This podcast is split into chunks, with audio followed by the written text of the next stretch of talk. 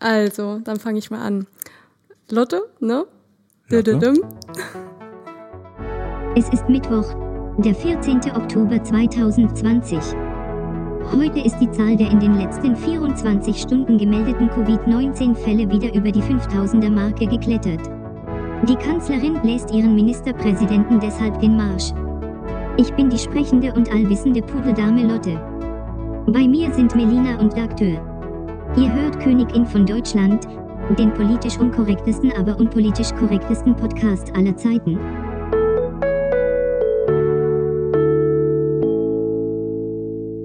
Hi Michael, wir haben ja in äh, der Vergangenheit schon öfter über die Wahlkampfgeschehnisse in der USA gesprochen. Ähm, was ist denn deine Meinung zu Trumps Corona-Erkrankung? Ich habe ja versucht, das alles so gut es geht auszublenden, weil also ein Mensch ist krank geworden, so wie jeden Tag in Deutschland im Moment 5000 andere, äh, weltweit zigtausend andere. Trump war ein Mensch davon und Trump hat eigentlich ja, ist ja mit der Erkrankung so umgegangen, wie man es erwartet hat.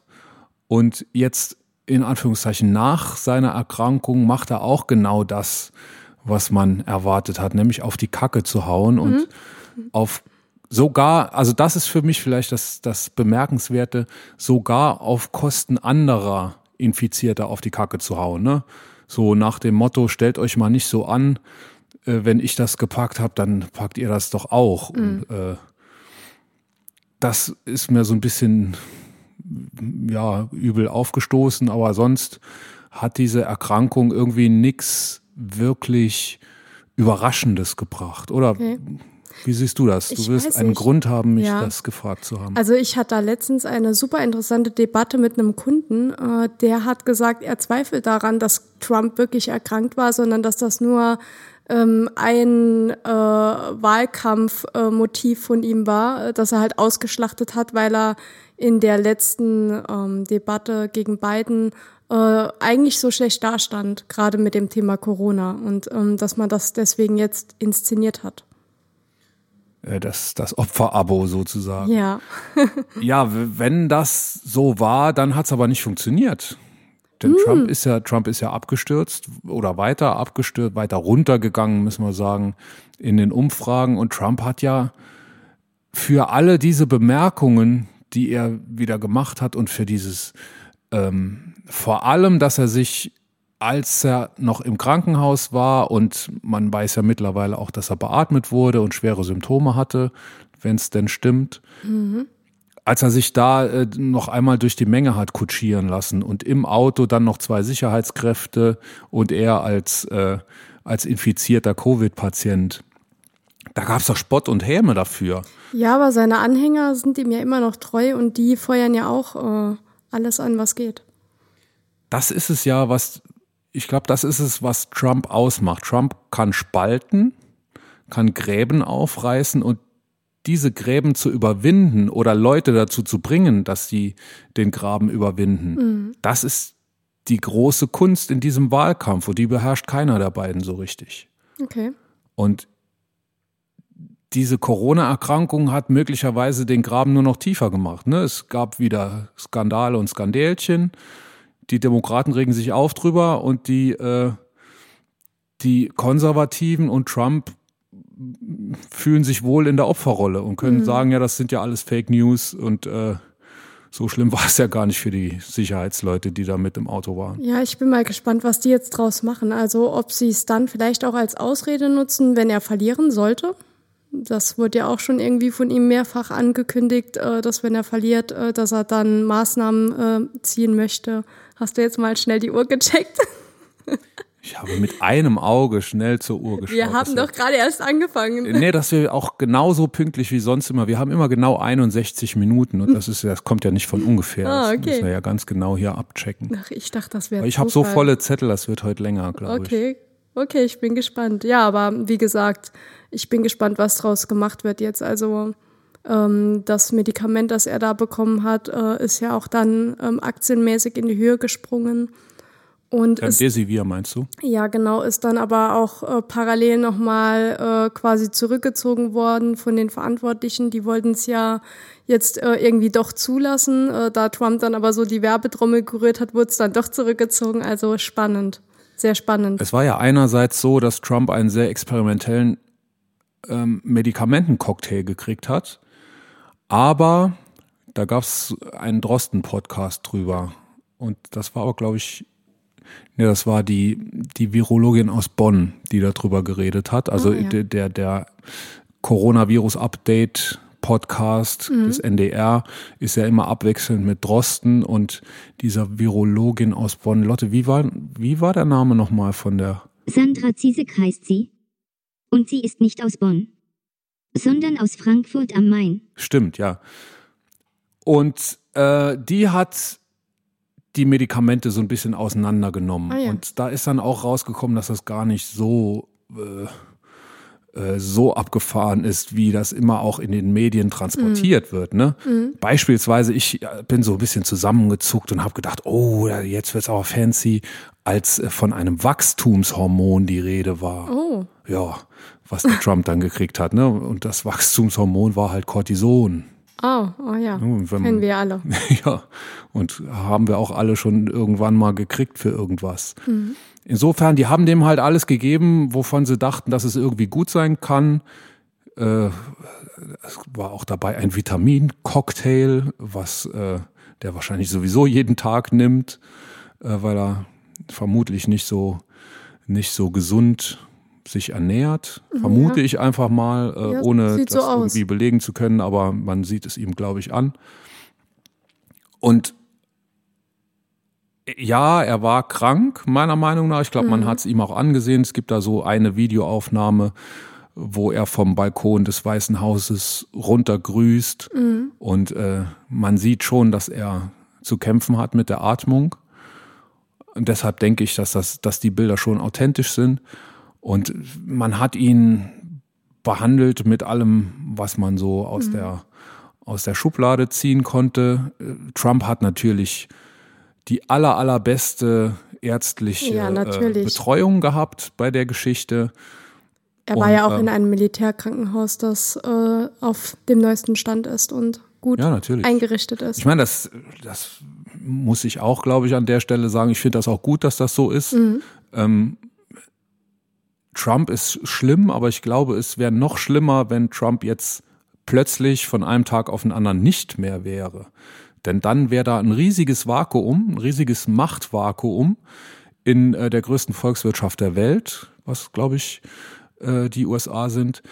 Und die Gräben sind aber trotzdem da.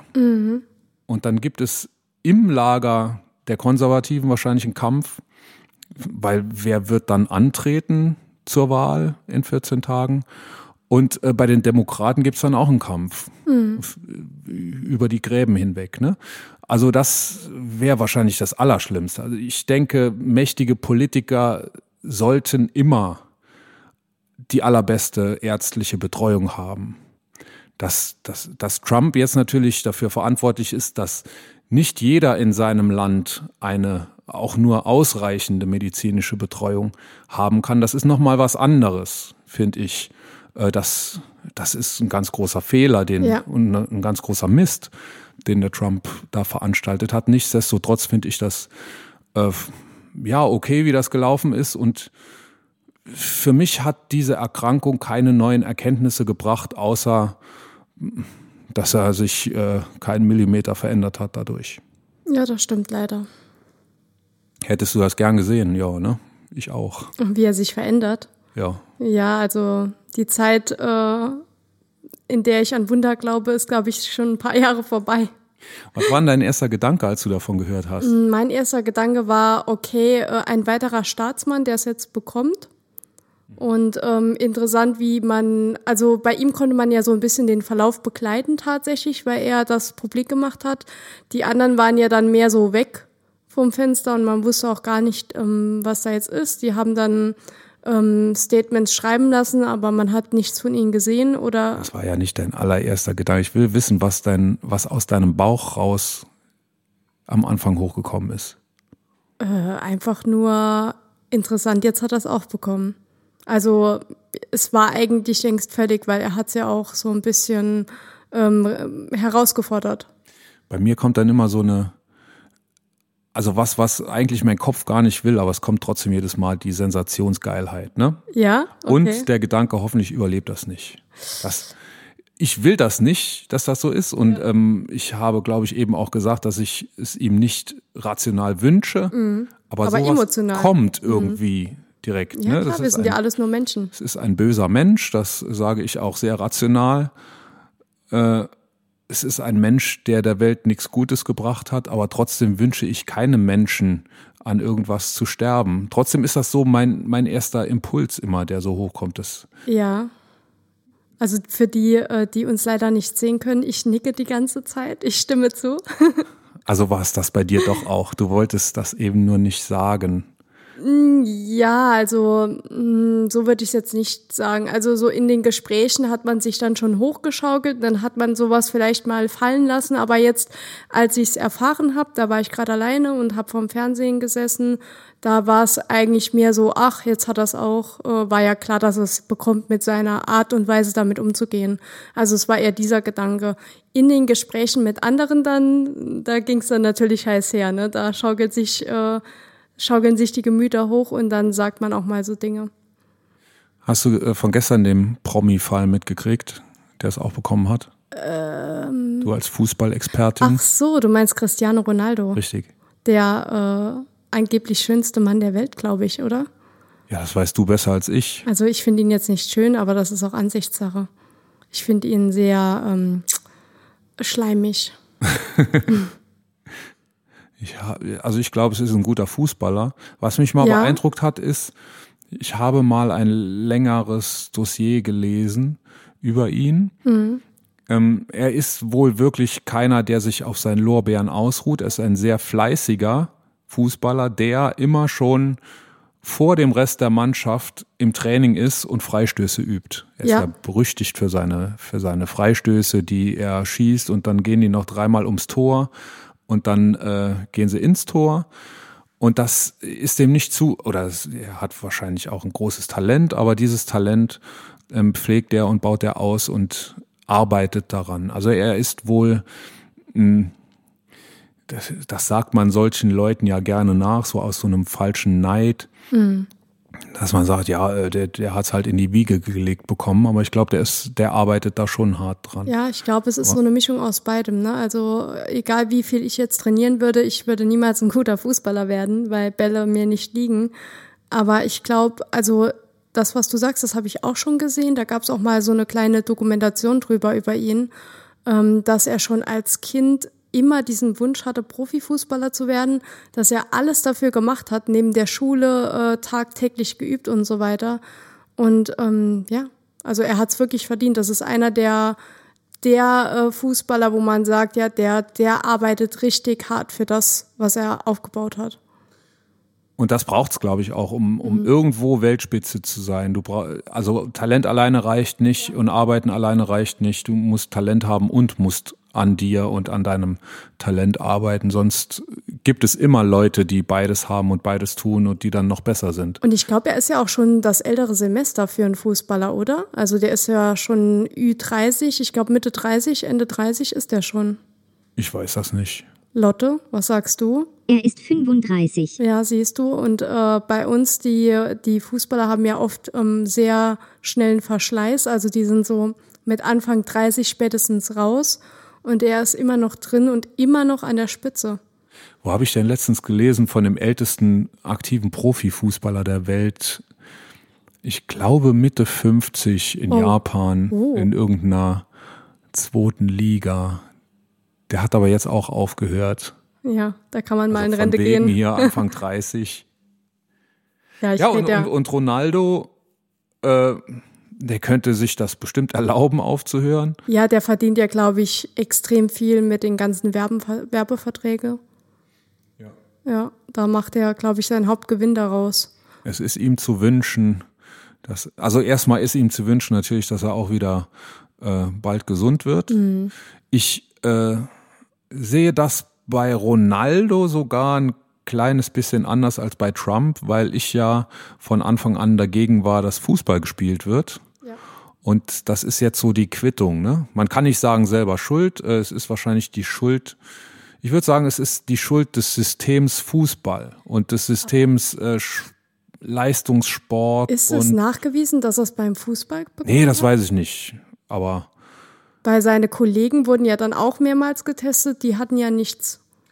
okay, vielleicht war er auf irgendeiner Party. Und da, Apropos, das wäre dann natürlich genau die, also dann wäre ich widerlegt, wenn Ja. Ronaldo das von irgendwoher hatte und seine Fußballerkollegen haben nix. ja. Dann wäre ich jetzt in diesem Moment widerlegt. Vielleicht müssen wir das im Auge behalten und beim nächsten Mal uns wieder drüber unterhalten. Apropos Party, ähm, das Coronavirus kommt ja auch zu uns immer näher. Also wir hatten ja bis jetzt noch recht viel Glück hier im Saarland, aber ähm, jetzt letztes Wochenende, also nicht nur letztes Wochenende, sondern ähm, die letzten zehn äh, Tage vor dem vor dem Wochenende, mit dem Wochenende gemeinsam. Ähm, okay, ein bisschen umständlich erklärt. Typisch Frau. Die letzten zehn Tage. Was war in den letzten zehn Tagen? Also genau, da war äh, ein Festival im Saarland ähm, an verschiedenen Standorten und lustigerweise war das ähm, ja als ziemlich sicher beschrieben worden, weil es halt unter freiem Himmel war, mehrere Standorte etc. Und äh, einige, die ich kenne, haben sich jetzt dort tatsächlich mit dem Coronavirus infiziert. Ein Musikfestival? Äh, ja, mit verschiedenen äh, Stilrichtungen. Okay. Habe ich gar nichts mitgekriegt, aber so regionale Also ich Sachen kriege ich immer erst tatsächlich mit, auch sie- nicht mitbekommen und dann erst über äh, die Corona-Schiene davon erfahren und dann von den Leuten gehört, als ich halt gefragt habe, ja, wann treffen wir uns mal wieder? Ah, nee, geht nicht, ich bin jetzt äh, locker zwei Wochen in Quarantäne, weil ich habe Corona. Oh, okay, alles klar. Dann, Ja gut, wenn es nur die mal nicht. Quarantäne ist. nee, nee, also die haben, also genau, die haben Corona, also die sind ähm, verifiziert worden als Corona erkrankt, aber das Positiv.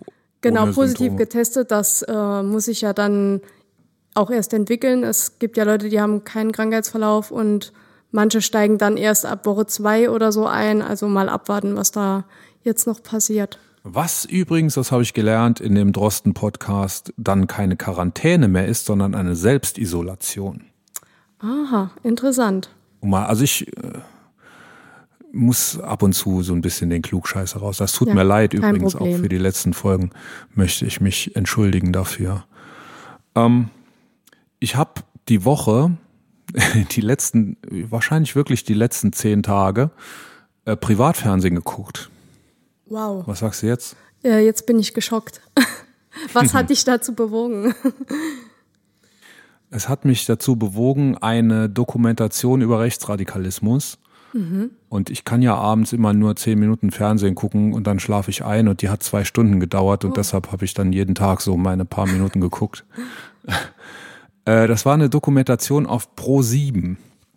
Er hat den Titel äh, Rechtsdeutsch Radikal von Thilo Mischke, ein, ein äh, Redakteur. Der hat die letzten 18 Monate im rechten Milieu ähm, recherchiert, hat sich mit rechten Szenegrößen getroffen, hat mit denen geredet und also hat sehr gut mit denen geredet. Der hat weder irgendwie so eine äh, Totalopposition und äh, so ein, also der hat die nicht vorgeführt. Der hat aber auch keinen Millimeter nachgegeben. Wussten, Also der hat versucht, mit Ja. denen zu reden und nicht die irgendwie anzuklagen oder aber sie oder wussten, dass er. Reporter ist. Ja, ja. Ah ja. Die haben, da gibt's jetzt seitdem auch einige andere Szenegrößen, die sich damit brüskieren. Äh, hier, ich habe auch eine Einladung gekriegt und habe die aber abgelehnt und so. Also das, das war, glaube ich, nicht so einfach, Leute zu finden. Der hat aber wirklich, ähm, da sind AfD-Bundestagspolitiker dabei, der, der von Kalbitz den Milzriss bekommen hat, der Grundschullehrer ist, was mich, was mich überrascht und schockiert hat. Der ist jetzt noch ein gemäßigter Rechter, aber da waren auch äh, echte Neonazis dabei, auch junge, ich weiß nicht, kleine, wie alt ist 15, 16, 17 war der, der äh, mal eine Größe werden will.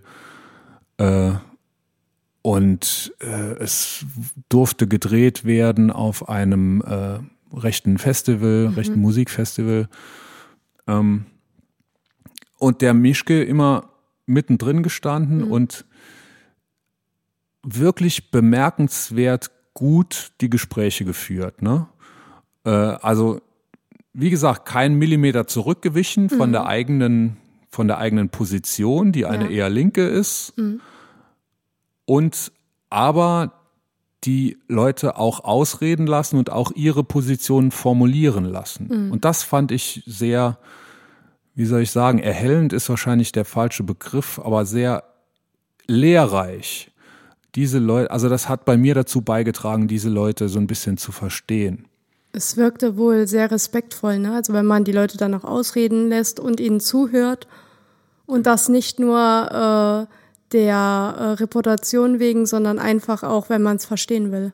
Genau, und ähm, das deshalb ist dieser dieser Dokumentarfilm auch überall. Also ich habe über die, ich habe ja nicht, ich lese ja nicht jeden Tag äh, Programmheft, wie man das früher so getan hat und äh, guck mir an, was auf Pro 7 läuft, sondern äh, das ist ja auch in äh, sämtlichen Medien, die ich sonst so konsumiere, rauf und runter diskutiert worden und überall auch durchweg positiv.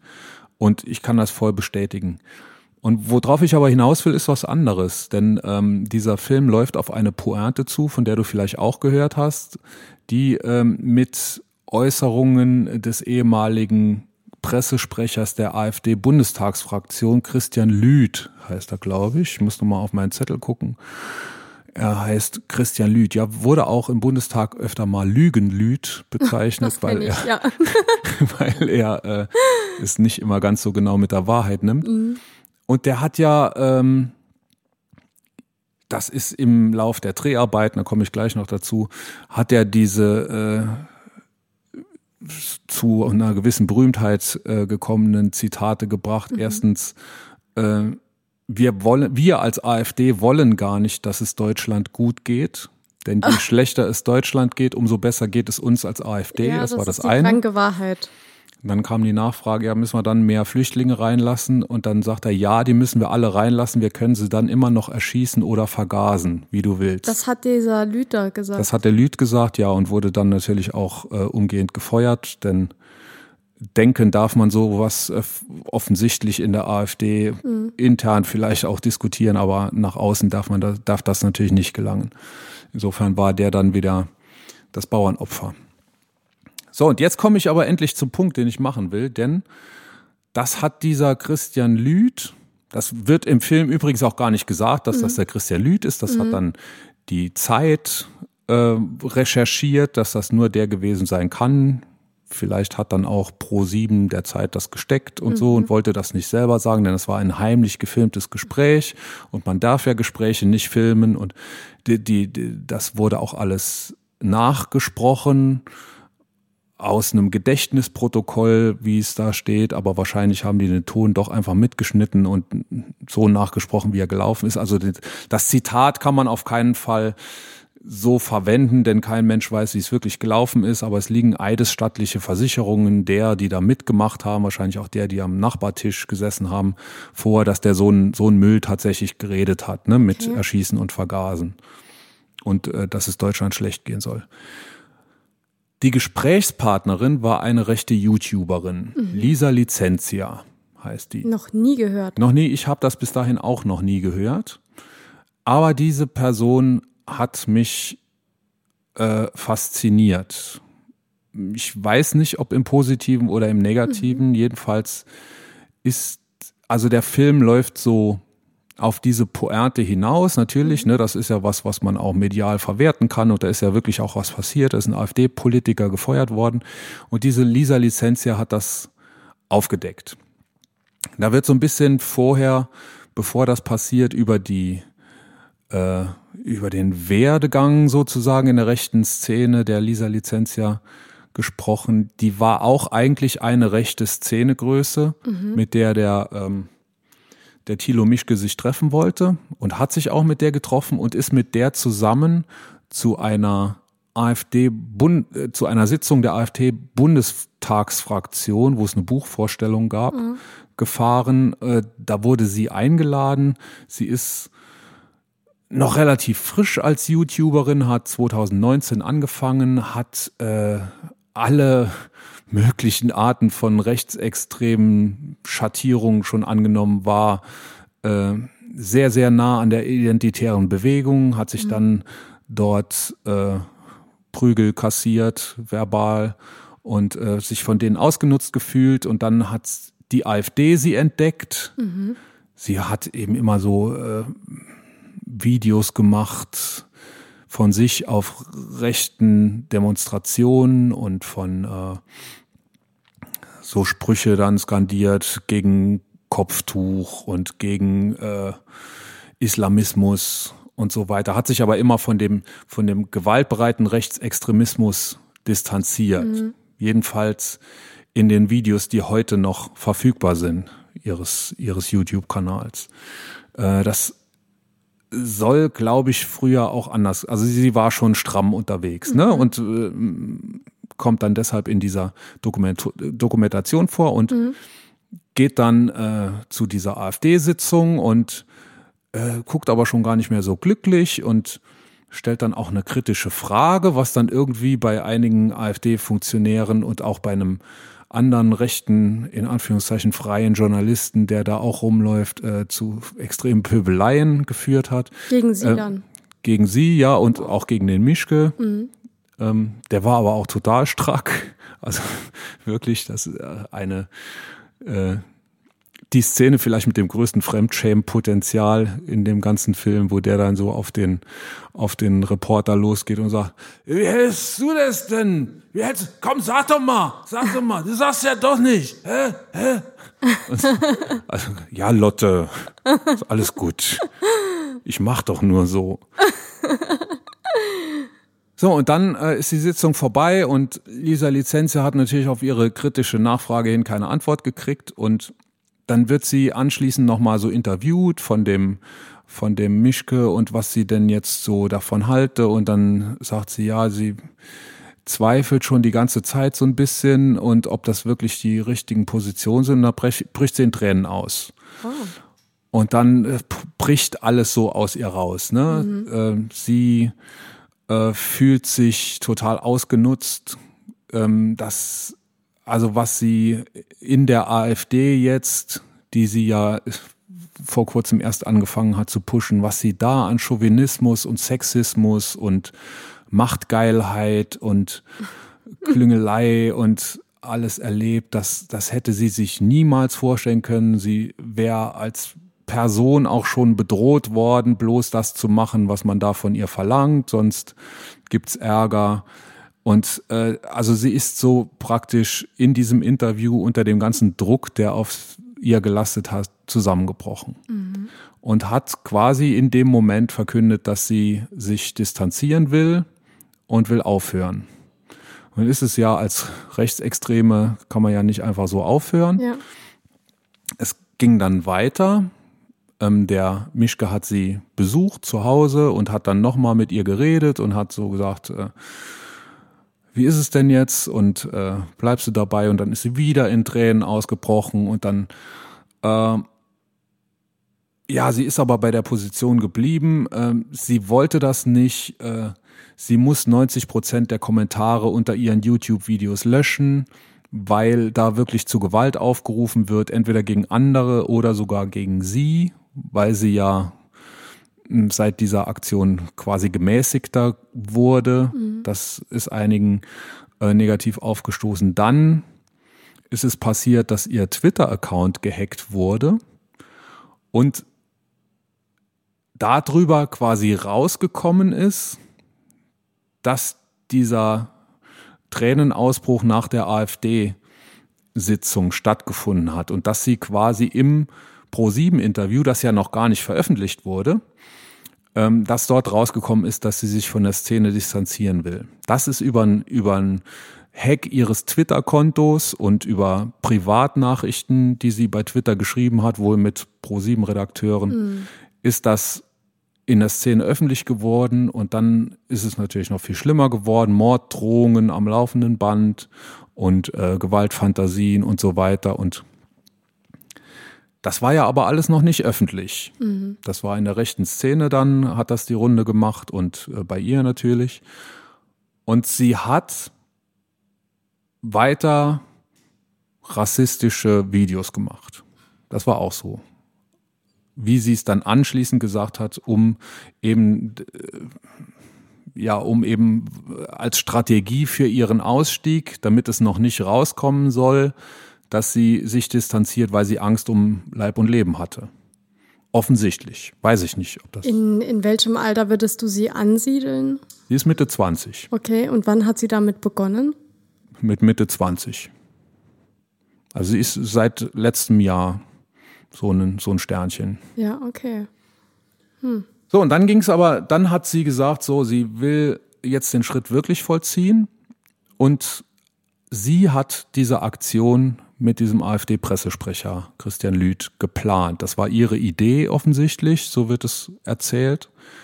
Äh, sie hat gesagt, äh, ich treffe mich mit dem, filmt ihr das mal und dann schauen wir, was passiert und äh, da, da wird einiges passieren. Und die Szenen, die man sieht, dieses äh, heimlich gefilmte Gespräch, ähm, da hat der auch die ganze Zeit nur gelabert. Ne? Sie musste wohl gar nicht viel irgendwie nachfragen, sondern der hat diese Zitate von sich raus ihr quasi aufgezwängt.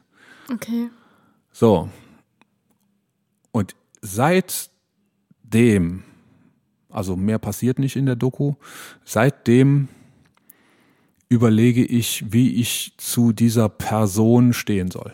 Ja. Finde ich das gut, dass sie sich distanziert hat und zu dem gestanden hat, vielleicht was sie wirklich denkt oder hat, dass sie eingesehen hat, dass sie da eine Welle ins Rollen gebracht hat mit einer Auswirkung, die sie nicht wollte. Mhm. Ich meine, es kann ja jeder eine politische Einstellung haben. Ja, haben ich kann, wir das, ja auch. kann das gut oder schlecht finden, dass so viele Migranten zu uns kommen. Ich kann es gut oder schlecht finden, dass Frauen gezwungen werden, in, also das ist jetzt nicht meine Meinung, ähm, gezwungen werden, Kopftücher zu tragen. Ähm, das finde ich eigentlich, ich finde es grundsätzlich gut, dass man eine Meinung hat, ne? Aber das sie hätte ja auch vorher schon merken können. Ne? Also die, die äh, Kommentare unter den Videos, die gab es ja immer schon. Deswegen habe ich auch gefragt, wie alt sie ist, weil jemand von Mitte 20, also der hat ja schon irgendwas in seinem Leben er, erlebt und erreicht. Ne? Also Mitte 20, äh, früher äh, sind die Leute allgemein nur 40 oder so geworden und sind dann gestorben. Ne? Da hat die ja quasi schon über die Hälfte der Lebenszeit erreicht. Sie hat auch drei Kinder, ne? Das, äh, also eine gewisse Reife ja, genau. müsste ja irgendwo mal herkommen. Setzt man voraus bei Mitte 20. Und ähm, ja, also. Wenn auch schon eine Mitte 20-Jährige drei Kinder hat, dann frage ich mich, hat die sich vorher genug informiert, bevor sie sich mit dieser Meinung ähm, nach außen gestellt hat? Also war der wirklich dann klar, äh, was sie damit lostritt? Oder hat die das einfach mal aus Langeweile gemacht, weil sie gesagt hat, ja, ich habe jetzt meine Familie gegründet, jetzt will ich noch mal ein bisschen in den Vordergrund und das ist ein Thema, da lässt, da lässt sich als Frau leicht einsteigen. Also ich verstehe es nicht. Also wenn, dann könnte ich es höchstens so interpretieren. Da muss ich sagen, sorry, aber pff, no mercy. Es, sie ist ja quasi mit den, mit den Leuten, über die sie in ihren Videos geredet hat. People of Color mhm. waren wohl oft im, im Visier. Das hat sie mittlerweile alles gelöscht. Mittlerweile mhm. hat sie nur noch gemäßigte Videos, die schon schlimm genug sind. Das kann sich ja jeder mal angucken. Ihr YouTube-Channel hat im Moment, glaube ich, noch 20 Videos. Äh, die schon verachtenswert genug sind. Ähm, aber die äh, Videos, die sie gelöscht hat, waren wahrscheinlich nicht gemäßigt da. Ich gehe davon aus, dass das da eher zur Sache gegangen ist und dann Leute, die davon berichten in den Medien, sagen, dass sie eben in diesen Videos mit Leuten noch ganz anders umgegangen ist. Und äh, ich glaube nicht, dass sie ein Recht hat, sich zu beschweren, jetzt, dass genauso mit ihr umgegangen wird. Ja. Vom Täter in die Opferrolle, ne? Genau. Mhm. Andererseits ziehe ich aber meinen Hut davor, dass sie so diesen Move noch gemacht hat und gesagt hat, so, jetzt helfe ich euch aber noch einen von denen in die Pfanne zu hauen. Irgendwie verlangt mir das Respekt, also wenn das auch das ist ja auch total link, ne? Ja, das ist extrem äh, link. Also, also das gerade gesagt hast, habe ich auch gerade mein Gesicht verzogen, weil ich es extrem, also diese Frau, was will die auch für Werte ihren Kindern weitergeben? Also die hat drei Kinder, die sie mit dieser Art versaut für die Zukunft. Außer die Kinder sind intelligent genug und merken, dass ihre Mutter dumm ist, wenn sie so eine Scheiße abzieht. Darf man überhaupt Scheiße sagen? Wir dürfen hier alles sagen. Okay, gut. Ähm, genau. Nee, dürfen wir gar nicht, aber Scheiße dürfen wir. ja, wir sind ja ab FSK, was? Ich glaube, ich habe äh, ohne, oder? ohne Freigabe. Ohne? Ja, dann dürfen wir das, glaube ich, nicht sagen. Aber Na, ihr nicht wisst, mal Scheiße, dann sagen wir Code. genau, ihr wisst alle, was wir meinen und ähm, die kriegt's jetzt nochmal zurück, das, was sie vorher anderen angetan hat und geht dann aber in die Opferrolle und äh, stellt die anderen vor den Pranger. Also das ist unglaublich. Vielleicht muss man noch so ein bisschen unterscheiden. Sie kriegt ja handfeste Morddrohungen Ja, und Gewaltandrohungen und ich glaube, im Gegensatz zu denen, die sie aufs Korn genommen hat, muss sie wirklich befürchten, dass da was dran ist. Ne? Sie musste auch jetzt umziehen und ist in einem Aussteigerprogramm. Ähm,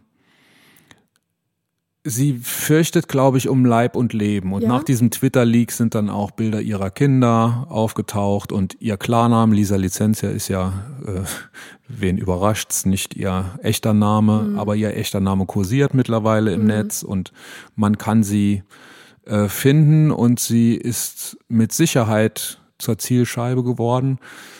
Die Leute, die sie aufs Korn genommen hat, sind vielleicht nicht direkt selber zur Zielscheibe geworden, aber sie hat ja doch mobilisiert. ja, sie hat angefeuert. Genau. Und das, das ist mit Sicherheit höchst verachtenswürdig. Und man kann ja auch argumentieren, dass sie diesen Move bei ProSieben nur gemacht hat, äh, weil sie gedacht hat, die Öffentlichkeit, die ich über ProSieben kriege, ist vielleicht noch ein bisschen größer als die Öffentlichkeit, die ich über die AfD kriege oder über die identitäre Bewegung. Ne, sie hat ja sich schon zweimal überworfen mit ihren Buddies. Einmal die IB, Identitäre Bewegung, und einmal die AfD dann und jetzt äh, ist sie so ein Pro-7-Sternchen. Ja. Also sie ist ja, sie ist wirklich der Star dieser, dieser Dokumentation. Wenn das auch nicht, also das wird nicht positiv und nicht negativ dargestellt. Die Dokumentation ist von vorne bis hinten sehr neutral. Und das ist die Stärke dieser Dokumentation. Aber diese Frau oder dieses Mädchen ist für mich eben nicht neutral. Das ist eine, eine rechte Gefährderin für mich. Und aber es fasziniert mich, weil ich das nicht, weil ich das nicht greifen kann. Man Hat sie sich, also ist sie ja. wirklich bekehrt? Ich habe in irgendeinem Blog, in irgendeinem rechten Blog heute Morgen noch gelesen, dass sie jetzt einen linken Freund hat und jetzt linke Positionen vertritt, aber das konnte ich nicht verifizieren. Ich habe keine linke Position gefunden von ihr. Ähm, was sie halt jetzt noch so öffentlich hat, sind Videos zu äh, mehr direkte Demokratie und äh, weiß ich nicht, ja, Kopftuchverbot und sowas und Video, wo sie auf der Demonstration festgenommen wurde. Was auch super, das mache ich auch. Nächstes Mal, wenn ich irgendwo festgenommen werde, lasse ich auch jemand. Könntest du mich vielleicht filmen dann und, Mach ich. und irgendwo noch so reinrufen lassen? Ey, das ist ein Mädchen. Das muss mal umgekehrt. Wir müssen dich irgendwo festnehmen lassen und ich filmen das. Mm. Nicht? Kommt drauf an, wer es macht. Ach, das geh mal hin. Wir, wir finden da Leute, die das können. Also ich, diese Person wird mich noch eine Weile verfolgen. Es Ja. kann sein, dass ich äh, dich noch ein paar Mal konsultieren muss mit deiner Meinung zu dem Thema. Ja, ja, es ist, es ist schwierig, sich da eine Meinung zu bilden. Also vor allem, ähm, ich habe ja jetzt da äh, nur die Infos von dir. Guck dir die, die Dokumentation mal Mache an. ich, mache ich, dann äh, Es sage ich dir. Äh, immer noch, äh, wenn du Pro7 Mediathek Ja. irgendwas äh, suchst, ist das immer noch das Erste, was du klicken kannst. Ja, dann. ich weiß nicht, ob das irgendwie nach einer Zeit nicht mehr öffentlich ist oder so. Aber im Moment gibt's das noch. Gut, dann werde ich dir nächste Woche meine Meinung dazu sagen. Meine genauere Meinung. Ich bin gespannt. Ich auch. Ja, und Lisa Licenzias, ohne dass ich da Werbung dafür machen will, aber ich glaube, man muss sich auch dann angucken, was sie selber so macht. Ne? Ähm, ja, zu deutschen Demos äh, kommen wir jetzt zu thailändischen Demos. Hast du da auch was mitbekommen? Nee, Echt? nee. Du kennst doch bestimmt den König von Thailand, der wohnt ja in Bayern und ist äh, eigentlich bei uns in den Medien berühmter als ich glaube in seinem eigenen Land mit seinen bauchfreien Shirts etc. Äh, nee, das wusste ich nicht. Ich weiß, dass es in Thailand ein Problem ist, äh, den zu beleidigen und. Ja, genau, da kommt man bis zu 15 Jahre in Haft. Ja. Und äh, aktuell gehen vor allem jüngere Leute dagegen auf die Straße, auch ähm, gegen äh, die Regierung an sich, weil da hat sich ein ehemaliger Chef der Armee, hat sich nach oben äh, geboostet irgendwie selbst. Ähm, du weißt ja, wie das so läuft. Gepusht. Gepusht. Oder geputscht. Geputscht. Können wir alles nehmen? Nehmen wir auch alles. Und ähm, genau, jetzt äh, war ja vor kurzem das vierjährige oder der vierjährige Todestag äh, des Vaters des jetzigen Königs, also der frühere König. Ich bin halt irgendwie kompliziert von der Aussprache her. Und ja gut, es ist aber auch schon Mittwoch. Ja, oh, klar. Und wir haben auch zwei, zwei Wochen nicht aufgenommen. Genau. Vielleicht müssen wir doch unseren Rhythmus nochmal Ja, mal überdenken. wöchentlich Vielleicht müssen besser, wir ja. wöchentlich Da machen. ist man besser drin. Genau, auf jeden Fall ähm, wird da im Moment sehr äh, dagegen vorgegangen durch Demos von jüngeren Leuten, äh, die zwar friedlich stattfinden, überwiegend, also die ziehen dann einfach ähm, Shirts oder, oder Schirme in der Farbe der, äh, der Monarchie an und ähm, genau demonstrieren halt quasi gegen die Monarchie und äh, gegen, gegen diese Diktatur, die dort halt stattfindet.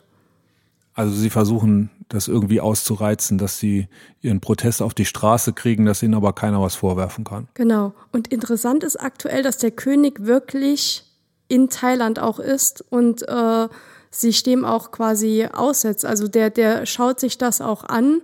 Ähm, da wurde dann natürlich auch vorher kundgegeben, ja, der König ist da, wir dürfen dann keine schlimmen Wörter nutzen oder irgendwie etwas direkt gegen die Monarchie sagen, aber er ist da und er hat ein offenes Ohr dafür.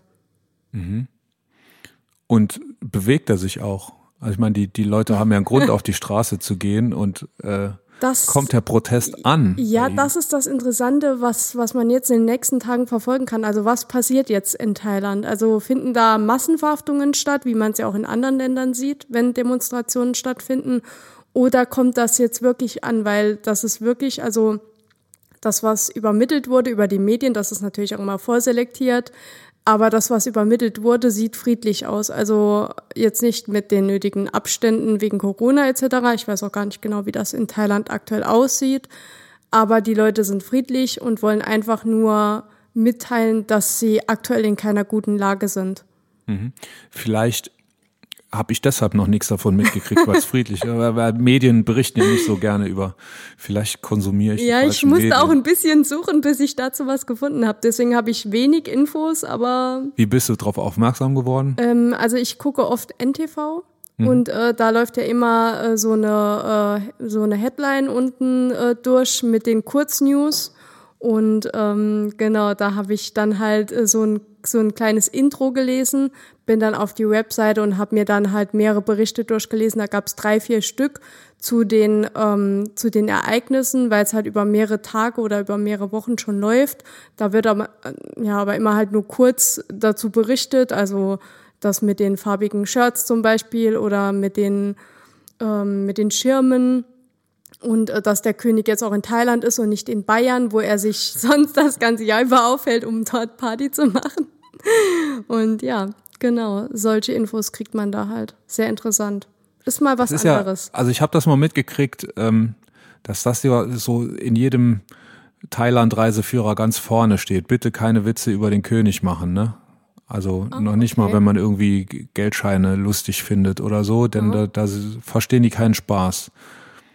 Also die Otto-Normal-Thailänder vielleicht schon, aber so Sicherheitsbehörden, Polizei und so weiter, die Mhm. sind da wohl sehr scharf. Ich weiß nicht, ich war noch nie in Thailand. Warst du schon in Thailand? Nein, äh, deine Mitarbeiterin, die Christina, die war schon in Thailand. Das weiß ich, ja.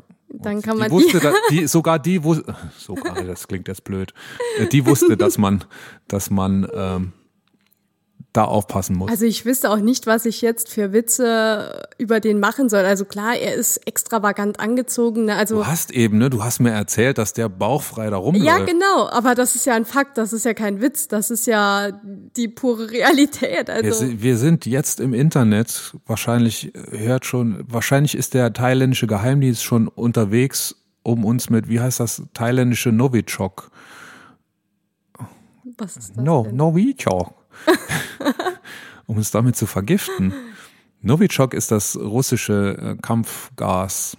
Äh, nicht Kampfgas, der, der, der, der äh, die Chemiewaffe, mit der Alexei Nawalny vergiftet wurde. Ach so, ah ja, okay, nee, ich glaube, ähm, das, das wird so eng nicht gesehen. Es ist eine Tatsache. Du hast ihn auch bewundert für sein bauchfreies Shirt. Ja, genau. Ja. Ich habe das gehört. wer, wer in diesem Alter kann sowas noch tragen, außer Wie er? alt ist er? Keine Ahnung, aber er sieht schon ein bisschen älter aus. Also ich gehe mal davon aus, dass er schon über 50 ist. Jetzt stell dir mal vor, wie alt bist du? Anfang 40? Ich bin noch, noch keine 50. ja, ich bin 43. ja, siehst du, Bin gut ich? Ja, ich bin geschätzt. 43. Dann stell dich mal in einem bauchfreien Shirt vor. Hallo? Wir äh, können keine weiteren Kommentare zu dem Thema abgeben. Genau, aber das wäre ja lustig, wenn wir das mit dem neuen iPhone 12 über 5G-Netz übertragen könnten, oder? Das ist ja dein Lieblingsthema. Mein Bauch. Apple, oder? Mein, meine Wampe. Hast du eigentlich die Veröffentlichung gestern gesehen von dem Nope. neuen iPhone? Ich habe, ich habe ein, ein Foto gesehen. Mhm. Irgendwo bei sz.de, glaube ich, heute Morgen beim Durchscrollen so durch die, durch die Corona-Nachrichten, die ja heute äh, sehr dominierend waren. Ja, Und habe irgendwo Tim Cook gesehen, als er da so gekniet hat wie ein Pfadfinder und hat das neue, das neue iPhone so in die Kamera und hat auch so gegrinst wie ein Pfadfinder. Da, also da, da müsste mal jemand so eine hellbraune Hose und so ein, so ein, so ein Knoten, den die immer anhaben, da rein montieren. Das, das wäre, das wäre total authentisch.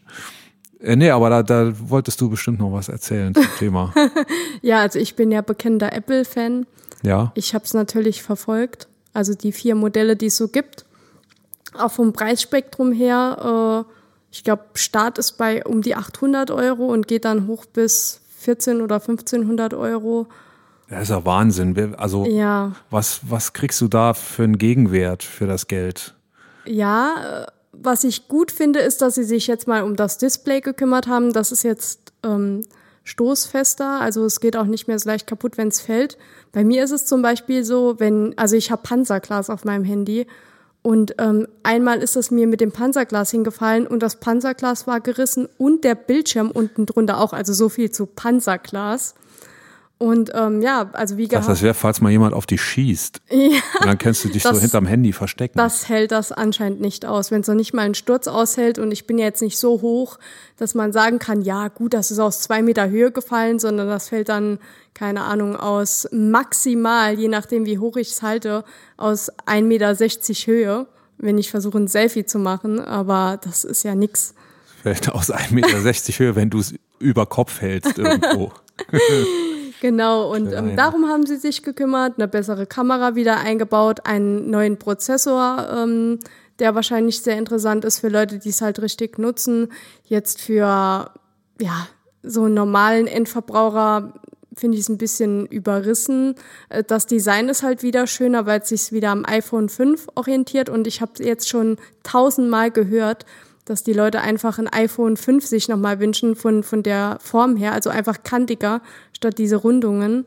Und ähm, ja, ich bin gespannt, äh, das auch mal live sehen zu können. Aber das ist ja, ich meine, früher, ich war früher auch mal Apple-Fan. Ja. Und da habe ich, da bin ich wirklich aufgeblieben und habe mir diese Shows immer angeguckt. Also man muss ja nicht aufbleiben, das Ja. war irgendwie immer um sieben, glaube ich, abends. Ja. Und da war es in Kalifornien Doch, bei morgens um uns war es zehn. jetzt auch um sieben. Okay. Und ich habe mir die Dinger immer angeguckt, als die Steve Jobs sogar noch selber gemacht hat. Und da gab's wirklich in jeder, nicht in jeder, aber fast in jeder, man konnte immer drauf hoffen, jedenfalls, dass irgendwas B Besonderes kam. Ne? I have one more thing for you, hat er immer gesagt.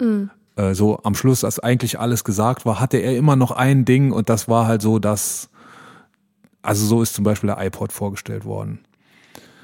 Und da, da gab's noch Neuigkeiten. Und seitdem Steve Jobs nicht mehr ist, gibt's immer nur, so wie du es, genauso wie du es gerade erzählt hast, äh, Sachen, die es vorher schon gab, nur in ein bisschen besser. Feature-Erweiterung, ja, genau. Ja, und dann hier vielleicht noch eine App, die irgendwas kann, Ja, die, ja. Mein, die meinen Herzschlag zählen kann und hier noch eine App, die weiß ich nicht was kann und eine Kamera, die vielleicht irgendwann das ganze hintere Teil ist dann voll Kameralinsen oder vielleicht muss man dann noch eine Schublade irgendwo rausziehen, wo eine Kameralinse dann aufgeschraubt werden kann oder so. Ja, es gab mal so ein geiles Mock-up-Video, also ah, wie heißt denn das noch? Ah, ich weiß nicht mehr. Von, von so einem Handy, wo, das haben, ich glaube, das waren Designstudenten oder, oder das war eine Masterarbeit oder sowas von einem Handy, das dann auch so, so äh, aus dem Weltall hereingeflogen kam und hat sich gedreht und geglänzt und ähm, dann ist es so zu den Features gekommen, was man da alles so machen kann. Ja. Die 80 Milliarden Sie können noch damit Megapixel-Kamera. telefonieren. Und dann konntest du dann so ein, so ein Kameraobjektiv dann so, auf, ich versuch's dir zu zeigen, bleib am Mikro hängen, so aufschrauben. Äh, dann konntest du äh, das als Herdplatte benutzen und dann auch als Toaster. Da ging so eine Schublade auf, konntest du Toast reinstellen. Dann äh, konntest du alle Medien, die es jemals gegeben hat, da drin. Dann hast du zuerst gesehen, wie so eine SIM-Karte da drin verschwunden ist. Dann irgendwann kam so eine Diskette, eine dreieinhalb Zoll, eine fünfeinviertel Zoll Diskette und dann ging eine Schublade auf für eine Videokassette. Sehr geil. Ich muss überlegen nochmal, wie das heißt und dann, dann tun wir das in die Show Notes. Oder nee, wir machen es so, wie wir es immer mal Lotte. Lotte, wie heißt das Phone nochmal, nach dem man suchen muss? Wie heißt das? Das X-Phone. Okay, und das, das wird, glaube ich, jeder finden bei Ja. YouTube. Ja. Ähm, was ich aber auch interessant finde, ist dann immer dieser Aktienverlauf. Ne? Also die, die amerikanische Wirtschaft, die lebt ja von ihrem Auf und Ab im Aktienmarkt. Und ähm, wenn dann irgendwas angekündigt wird, also sei es Tesla, sei es jetzt Apple, egal was, dann gehen die Aktien ja immer hoch. Und sobald dann diese Präsentation beginnt äh, und die Leute springen innerhalb von kürzester Zeit ab, geht sie wieder runter. Also das ist super interessant, wie schnell das dort geht. Die, die geben da gar keine Zeit, ähm, diese Sachen auch mal, keine Ahnung, äh, also sich selbst eine Meinung darüber zu bilden. Die, die sehen was und sagen dann, ah nee, entspricht nicht meinen Erwartungen, verkaufe ich wieder. Oder sie machen es halt wirklich gezielt, dass sie am Anfang ganz viele Aktien kaufen und dann, wenn sie steigen, verkaufen sie wieder. Also das ist ein Spiel, das ist unglaublich. Der Aktienkurs spiegelt ja, also Aktien sind immer Wetten auf die Zukunft. Handel mit Aktien sind immer Wetten auf die Zukunft. Und wenn so ein Event passiert, dann wird ja vorher schon spekuliert, was passiert bei diesem ja. Event. Ne? Genau Dieses wie beim Mal wurde, Battery Day bei Tesla. Genau, ja. Dieses Mal wurde spekuliert, es wird ein neues iPhone geben. Das wird vermutlich die und die Features haben. Da wird ja immer, werden ja immer Features geleakt schon vorher und das funktioniert mal mehr oder mal weniger gut. Und dann gibt es immer mal welche, die behaupten, sie hätten irgendwelche Informationen und haben sie gar nicht. Und deshalb, du, du kannst ja nie wirklich in die Zukunft schauen, was da passieren wird, aber es stellt sich eine Erwartungshaltung ein und danach richtet sich der Aktienkurs aus. Die Leute wissen ja, was sie bereit sind zu investieren für diese Erwartung. So, und dann ist so ein Event und entweder werden die Erwartungen bestätigt oder gar übertroffen oder eben nicht. Die Leute sind enttäuscht und so reagiert dann auch der, der Aktienkurs. Finde ich eine ganz normale Geschichte. Ja, aber dass die schon während dem Event dann, also das läuft ja dann noch, dass die dann so schnell schon reagieren. Also das, das wirkt ja so, als ob sie sich gar nicht für das Produkt an sich interessieren, in das sie in die Zukunft investieren, so wie du es ja gesagt hast, sondern als ob sie damit rein nur Cash machen wollen. Ah ja, der normale Verlauf ist, okay, Apple äh, teasert ein neues iPhone an, deswegen kaufen, kaufen, kaufen. Und dann, äh, während Apple vorstellt, verkaufen, verkaufen, verkaufen. Ja, aber ähm, versetz dich doch mal in die Spekulanten oder nee, sogar als, als normaler Investor. Du hättest jetzt eine Apple-Aktie, die kostet 10 Euro. Na, sagen wir mal, sie kostet 1000 Euro. Eine, ich habe keine Ahnung, was eine Apple-Aktie kostet. Sagen wir, du hast eine Apple-Aktie für 1000 Euro. Jetzt ist so ein Event und es ist abzusehen, dass das die totale Enttäuschung ist. Also es ist abzusehen, dass der Kurs fallen wird. Ja. Wann würdest du denn dann verkaufen? Würdest du noch eine Nacht drüber schlafen und erst am nächsten Morgen verkaufen, wenn die Aktie vielleicht nur noch 900 Eu- äh, ja, 900 Euro wert ist. Das, dann bist du ja dumm. Also du, wenn du die Information kriegst, dass der Kurs fallen wird, dann verkaufst du so schnell wie es geht. Ja, genau. Ich habe tatsächlich noch gelernt, dass Aktien etwas äh, ist, was sich über mehrere Jahre entwickelt und nicht von einem auf den anderen Moment. Das kenne ich eher vom Bitcoin, dass das äh, so eine mal wie mal Hot-Geschichte ist. Und ähm, wenn, wenn da etwas rauskommt jetzt, äh, was vielleicht nicht äh, den Erwartungen entspricht und dann halt der Kurs minimal fällt. Also da ging es jetzt um sechs Prozent Anstieg und drei Prozent äh, Gefälle. Das heißt, die haben immer noch drei Prozent Gewinn, je nachdem, wann sie investiert haben. Ähm, dann warte ich ja auf die, die nächste Innovation eigentlich. Also die Innovation, die mich begeistert. Und in dem Moment, äh, wo solch eine Innovation kommt, ähm, die dann irgendwie gehypt wird, ja, jetzt äh, im, im Januar oder im Februar kommt ein komplett neuer Rechner von Apple raus, den gab's so noch nie, dann investiere ich da, weil ich denke, äh, dass das wird das Ding sein, was mich selber begeistert und was es auch wert ist, äh, eine Investition zu fördern oder zu, zu tätigen in dem Moment. Also ich meine, wenn ich jetzt da 1000 Euro einlege, ist das ja für die Peanuts. Für mich ist es dann schon ein bisschen mehr als Peanuts. Und ähm, dann aber so von einer auf die andere Sekunde zu sagen, ah nee, äh, jetzt äh, erzählt er da gerade zehn Minuten etwas über das iPhone und mir gefällt die Farbe nicht oder so irgendwas und dann zu verkaufen, das finde ich halt, das geht irgendwie am Thema Aktie auch vorbei. Also das hat schon wieder so den Charme von, von Kryptowährung. Ne? Ich kauf mal schnell was, dann geht's kurz hoch, dann verkaufe ich, dann fällt's irgendwann wieder und ich habe mal, keine Ahnung, 500 Euro Gewinn oder sowas gemacht. So eine Aktie ist ja eine Langzeitinvestition, Investition, Investition, nee, hm? Investition. Investition. Richtig, ja. genau, und ähm, ja, Geld soll aber auch kein Spekulationsobjekt sein. Ja gut, das, auch was eine, man übrig hat, das kann man ja zum Spekulieren nutzen, ist ja eine spannende Ja, nee, aber eine Kryptowährung an sich, also der, die erste Funktion einer Kryptowährung ist ja auch, dass man, dass man die eintauschen kann gegen irgendwelche Werte, also dass man damit ja. bezahlen ja. können soll. Und dass der Bitcoin jetzt solchen Schwankungen ausgesetzt ist, hat, ist ja auch Spekulationen geschuldet auch dass die Apple-Aktie so hoch bewertet ist, das sind ja auch zu, oder dass die so schwankt, das sind ja auch Spekulationen. Ähm, ich gebe dir recht, eigentlich ist Sinn und Zweck des Aktienhandels oder dieses Systems, dass du dich an Unternehmen mit Aktien beteiligen kannst, das sollte ja so sein, du leist denen Geld und die arbeiten damit und zahlen dir jährlich eine Dividende. Genau. So, und du, dann musst du es aber auch mal eine Zeit lang behalten. Heutzutage gibt's ja solche Auswüchse des, des Aktienhandels wie äh, der Hochfrequenzhandel, wo in Millisekunden mhm. Computer irgendwelche Entscheidungen treffen. Also ein Kurs steigt gerade, dann äh, investiert ein Computer jetzt schnell viel Geld und ein paar Millisekunden später zieht das wieder raus. Ja. Und der, den Schnitt, den er damit gemacht hat, mag ein kleiner sein, aber es ist ja mit null Aufwand verbunden und es ist ja auch immer wieder in der Diskussion, eben diesen Hochfrequenzhandel zu besteuern. Ich glaube, das ist noch nicht passiert. Das wird immer mal wieder, wenn so äh, das Finanzsystem in der Kritik ist, mhm. weil es irgendwo mal wieder geknallt hat, dann kommen solche Ideen auf den Tisch, aber die verschwinden dann auch irgendwann wieder unterm Tisch. Okay.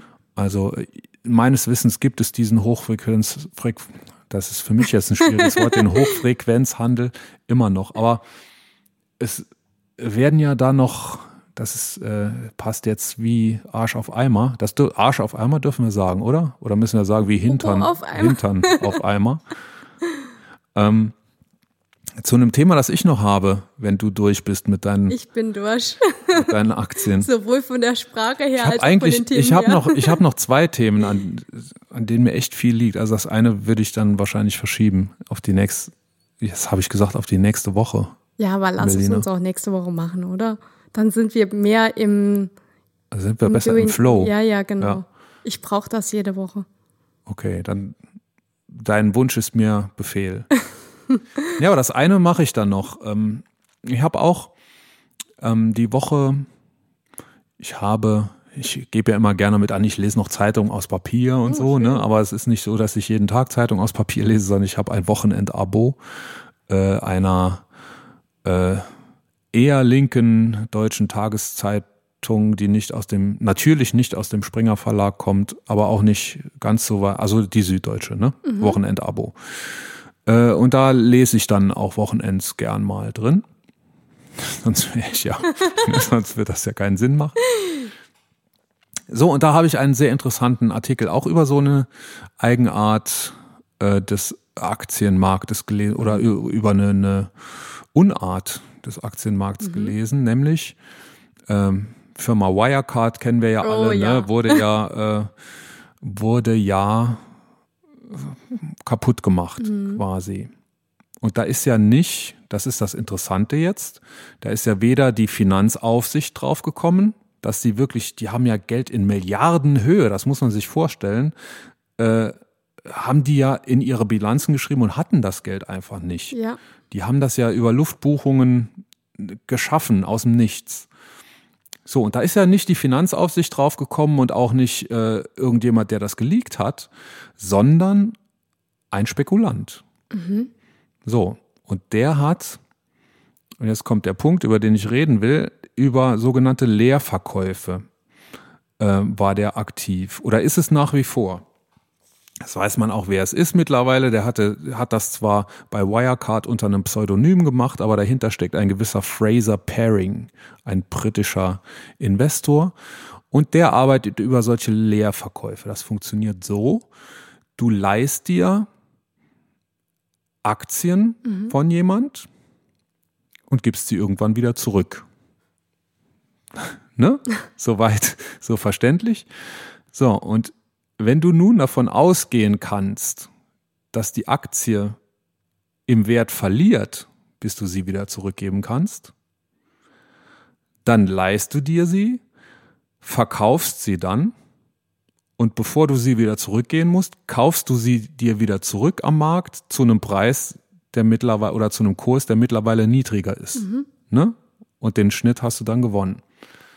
So, und dieser Pairing ist jetzt äh, so ein gerissener Fuchs, der, also das ist diese Leerverkäufe über diese Methode sind eine Wette auf fallende Aktienkurse. Mhm. Ich leihe mir Aktien, verkaufe sie, gehe davon aus, dass der Kurs sinkt, damit ich mir sie günstiger wieder kaufen kann, bevor ich sie zurückgeben muss. Ja. Ist alles vollkommen legal übrigens, ne? Und es ist sogar dann noch legal, wenn du alles dafür tust dass die Aktienkurse fallen. Oh. Und dieser Pairing hat eben die Informationen gehabt von Wirecard, dass da irgendwas nicht stimmt, hat die Informationen gesammelt. Also von Wirecard intern. Ich weiß nicht, wie die da hingekommen sind. Mhm. Das ist, glaube ich, auch, könnte ich mir vorstellen, ein sehr wohlgehütetes Geheimnis. Mhm. Jedenfalls scheint ja was dran zu sein im Falle Wirecard. Ne? Der hat das also so gemacht, der hat sich Aktien geliehen, hat sie verkauft, hat dann ein Dossier veröffentlicht, einen, ein sehr, sehr dickes Papier, in dem sehr viel belastende Punkte über Wirecard drinstehen. Und dann ist das, was das passiert, was bei Apple auch passiert wäre, wenn äh, Tim, wie heißt er, Tim Cook, sich gestern Abend hingestellt hätte und hätte gesagt, äh, leider haben wir heute kein iPhone für euch. Dann ist nämlich der Kurs gefallen von Wirecard natürlich und äh, der Investor hat sich Aktien kaufen können zu einem wesentlich niedrigeren Kurs und mhm. wie wir es gesagt haben. So, und dasselbe ist jetzt wieder passiert. Und zwar mit der Firma Grenke AG. Mhm, was machen die? Ein deutscher auch ein Finanz, Finanzdienstleister mhm. aus Deutschland. Ist gelistet im MDAX, also keine so große Nummer der MDAX. Mhm. Das sind ja 30 Unternehmen, die nicht so groß sind, dass sie im DAX sind, aber das sind quasi so DAX-Anwärter, die, die zweitgrößten 30. Die zweite Liga des DAXes. Genau, quasi. die zweite Liga der, der Aktienindexe. um nochmal auf das Fußball zurückzukommen. So, und das Spiel war dasselbe. Ähm, und es war auch derselbe Investor, der es gespielt hat. Ähm, es gab einen 64-seitigen Bericht, in dem drin gestanden hat, was von Geldwäsche, Bilanzfälschung und Betrug. Äh, beispielsweise hat er auch gesagt, äh, die haben gar nicht so viel Geld, wie die behaupten, dass sie haben. Und der Aktienkurs ging runter. So im, das passiert nicht von einem Tag auf den nächsten. Das mhm. ist auch immer schon bekannt, bevor es halt durch die Medien wirklich groß gemacht wird. Ne?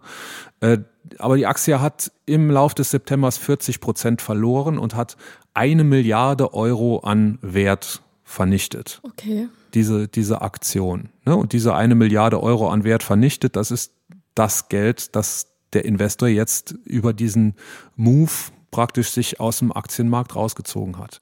Und jetzt ist aber das Ding, die Firma Kränke hat es geschafft, einige dieser Beschuldigungen zu widerlegen. Jetzt schon. Einige sind schwer zu widerlegen. Da mhm. ist wohl ein kompliziertes äh, Firmengeflecht und die Vorwürfe des Investors waren so, dass die Firmen von Partnerfirmen zu viel zu hohen Preisen gekauft haben und dann hier nochmal, ne?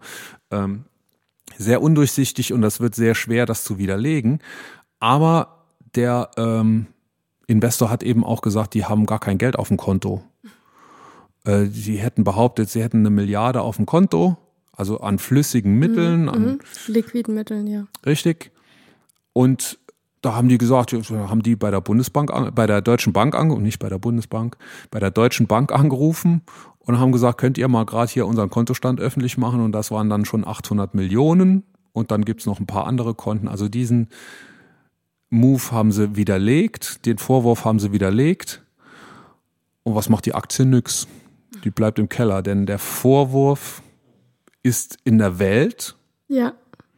Und dann ist es auch wieder irgendwie so, dass, dass Fakten wenig zählen. Ne? Da ist mal so ein Schockmoment mhm. und eine Reaktion auf einen Schockmoment und dann wieder hinzugehen und, und Vertrauen aufzubauen, das ist richtig, richtig schwer, glaube ich. Und für die Firma Kränke, ich, irgendwie so aus dem Bericht habe ich rausgelesen, dass die wohl, also die, die Reaktion ist komplett anders als bei Wirecard. Bei Wirecard ist ja, äh, hat sich, glaube ich, einer gestellt, der, der äh, Vorstände und einer ist abgehauen, der ist ja nach wie vor nicht greifbar. Äh, das ist ja ein Schuldeingeständnis. Und bei Kränke ist es aber anders, die tun alles, um sich zu wehren und in den Punkten, die sie sofort eben belegen konnten, wie eben der Kontostand, mhm. ähm, bei der Deutschen Bank äh, hat das ja auch funktioniert. Ne? Und erschreckend ist eben, dass dieser Investor mit den Vorwürfen, die der da formuliert, die ja frei erfunden sein können, mhm. trotzdem solche Schockmomente erzeugen kann und du als, als äh, MDAX-Unternehmen bist dem erstmal ausgeliefert. Ja. Das finde ich erschreckend. Und es ist komplett legal. Ja, das ist der nächste schockierende Moment. Ja, es gibt, es hat nach der, nach der großen äh, Finanz- und Schuldenkrise hat es dort Einschnitte gegeben. Es gibt bestimmte Formen von Leerverkäufen, die ungedeckten Leerverkäufe, mhm. die sind seitdem verboten, dass du ähm, Aktien verkaufst, die dir nicht gehören, also die du geliehen hast. Mhm. Und äh, wo aber gar nicht klar ist, wie du die wiederkriegen kannst, um die zurückzukriegen irgendwie, also das ist auch ein sehr kompliziertes äh, Ding. Und das ist verboten worden. Das war dann eben auch nochmal, dass die Politik sagen könnte, guck, äh, konnte, guckt mal, wir haben reagiert. Aber solche Geschichten hier sind immer noch möglich. Und du musst überlegen, was das bedeutet. Was für Macht plötzlich auf einzelne Machtzentren. Ne? Also das ist ja nicht eine natürliche Person, so ein Investor. Da spielen ja viele Geschichten mit. Der muss sein Geld auch irgendwo herhaben. Da, da, da, äh, von da kommen wieder Interessen und aber ich würde das als Machtzentrum bezeichnen. Und wie die einfach so Roulette spielen können mit mhm. Unternehmen, ich habe das so rausgelesen, auch da muss ich äh, vertrauen auf den einen Bericht, ich habe das nicht verifiziert, dass Kränke wohl auch ein sehr anständiges Unternehmen ist, ein sehr angesehenes Unternehmen und natürlich arbeiten da Leute wie äh, du und ich und mit denen wird, um Milliarden zu verdienen, eben so ein Spiel gespielt. Mhm. Und auf vollkommen legale Art und Weise. Und hast du irgendeinen Empörungsruf gehört in den Medien? Nö, ne? Nö, aktuell, äh, also das ist jetzt das erste Mal, dass ich davon höre. Und das finde ich nicht schön. Ja. dass das so ist. Ja, das ich finde, ja auch was, ähm, wir hatten ja äh, beim letzten Mal über Cancel Culture gesprochen oder sogar schon beim vorletzten Mal. Ja. Das hat ja beim äh, vorvorletzten Mal sogar. ja, beim vorvorletzten Ja, Mal schon. Das hat äh, sowas davon, oder? Ah, nee, es ist ja, also bei Cancel Culture hast du ja einen Skandal und boykottierst dann. Hier boykottiert ja niemand. Hier setzt jemand Behauptungen in die Welt und verdient daran, an dem Skandal, den er auslöst. Egal, ob die Behauptungen stimmen oder nicht. Das ist für mich das. Also wenn es ja so wäre, nee, es dürfte eigentlich gar nicht so sein, dass jemand an Veröffentlichungen, die er macht, egal welcher Art, verdient. Ich meine, als du darfst als, als Vorstand ja auch keine Aktien haben, wenn du Insiderwissen hast. Ja. Ne, du weißt jetzt zum Beispiel, ich werde morgen bekannt geben, dass wir ein neues großes China-Geschäft aufmachen. Dann darfst du ja auch nicht heute Aktien kaufen, das morgen äh, bekannt geben und dann übermorgen die Aktien wieder verkaufen und hast dann äh, Gewinne gemacht. Das darfst du nicht. Das ist verboten. Und diese Leerverkäufe sind ja dasselbe. Du, du beschaffst dir Aktien, dann setzt du irgendwas in die Welt, ob was dran ist oder nicht, ist eigentlich egal. Du setzt irgendwas in die Welt und profitierst dann von dem Effekt, den du herbeiführst. Das ist den Vorständen ist es verboten, Investoren können es machen und das ist ein Ungleichgewicht, finde ich. Ja, schweres Thema zum Ende. Ja, und ich hätte noch mehr gehabt. Noch mehr schwere Themen. Aber ich, äh, ich wollte noch erzählen, warum ich den Aktienmarkt trotzdem für wichtig halte. Und das ist jetzt der, wie nennt man das? Das Abschlusswort. Ja, das ist jetzt die Spannung, die ich aufrechterhalte, dass die Leute auch in der nächsten so, Woche, wir sehen uns wieder nicht in der nächsten jetzt Woche. sagen, sondern in der nächsten Nee, ich sage das jetzt Aha, nicht. okay. Also der Aktienmarkt hat für mich und auch für andere Leute, die ich, äh, von denen ich sehr viel halte, eine, einen sehr hohen und einen essentiellen Wert Mhm. für unser Wirtschaftssystem und auch für Wirtschaftssysteme, die erstrebenswert sind. Und was das genau ist, das würde ich dann vielleicht wirklich in der nächsten Folge. Ist das ein Teaser dann? Nee, Ja, ne? doch, doch, doch. Also ich suche Ja. irgendein Fremdwort für. Doch, es ist ein, ja, es ist ein Teaser. Ja, also dann habe ich das jetzt geteasert. Mm. Und wir sehen uns und hören uns in der nächsten Woche.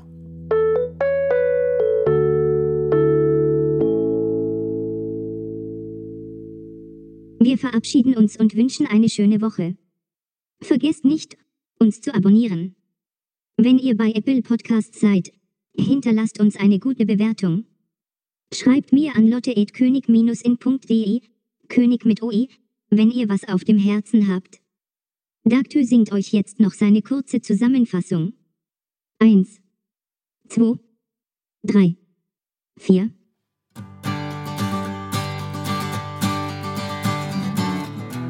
Zehn Faschos gehen zur AfD und wollen Führer sein.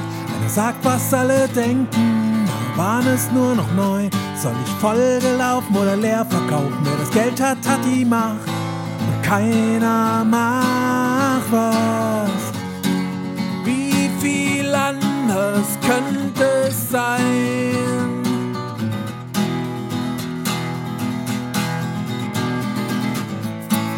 wir erstmal Königin von Deutschland sind. Du wirst schon sehen, wirst schon sehen. Dann weht hier ein anderer Wind, ich weiß es genau.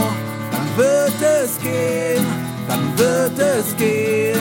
Dann fliegen die ganzen Spacken von der AfD. Du wirst schon sehen, du wirst schon sehen. Und alles wird viel schöner sein, Landschaften blühen, dann wird es gehen, mit uns wird's gehen.